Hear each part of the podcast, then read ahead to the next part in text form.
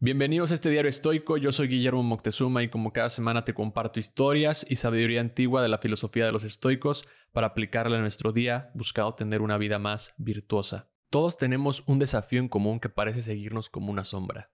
Todos tenemos un mal hábito que tratamos de eliminar y que a veces la batalla es constante para algunos. Habrá quienes logren erradicarlo por completo para después enfrentarte a otro, o hay quienes tendrán una lucha constante con este mal hábito. Puede ser la procrastinación, el consumo excesivo de redes sociales o algunos más fuertes que impactan directamente a tu salud, como el alcohol, el tabaco o la mala alimentación. La mayoría hemos tenido en algún momento la necesidad urgente de eliminar un mal hábito que está afectando considerablemente nuestra vida y requiere una atención inmediata.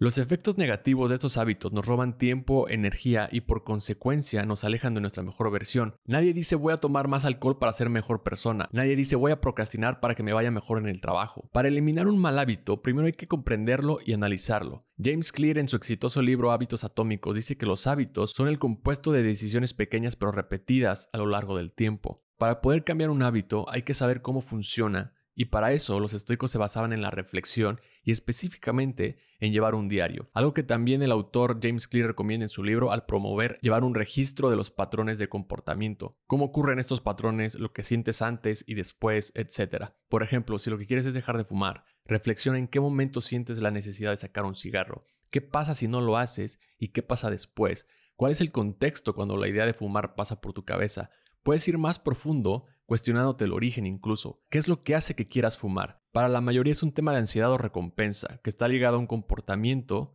como por ejemplo los que fuman después de comer. Los estoicos podrían decir que para dejar un mal hábito de una manera más eficiente hay que reemplazarlo con uno virtuoso, porque no solo mejorará tu carácter, sino te traerá felicidad y tranquilidad. Esta técnica de reemplazo también la menciona James Clear como un factor importante al momento de cambiar o eliminar un hábito, pues necesitas esta sustitución en la base del comportamiento, de otra forma sentirás un vacío, y ese vacío te hará regresar al mal hábito porque no hay nada que lo esté sustituyendo. Y uno de los factores, quizá el más importante para eliminar un mal hábito, es el autocontrol. Una de las virtudes favoritas de los estoicos porque en nuestra acción de autocontrol se desencadenan otras virtudes por consecuencia. Al practicar tu autocontrol generas disciplina, porque estás siendo disciplinado cada vez que te reserves un comportamiento o actives un nuevo protocolo que te ayudará a eliminar ese mal hábito, porque sabes que está siendo dañino para ti. No puedes tener un cambio sin disciplina. Sin autodisciplina no hay cambio. Y la disciplina te hará libre, como dice el autor Joko Willing. Eliminar un mal hábito puede ser un gran desafío para muchos y requiere de fortaleza para enfrentarlo y conquistarlo. Pero al final, la recompensa es mucho mayor, pues descubres una nueva versión de ti y no hay nada más satisfactorio que una victoria contra ti, contra tus propios obstáculos, como escribe Picteto. La primera y mejor victoria es conquistarse a uno mismo.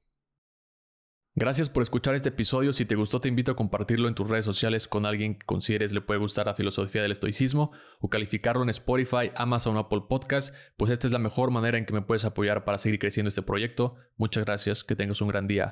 Bye.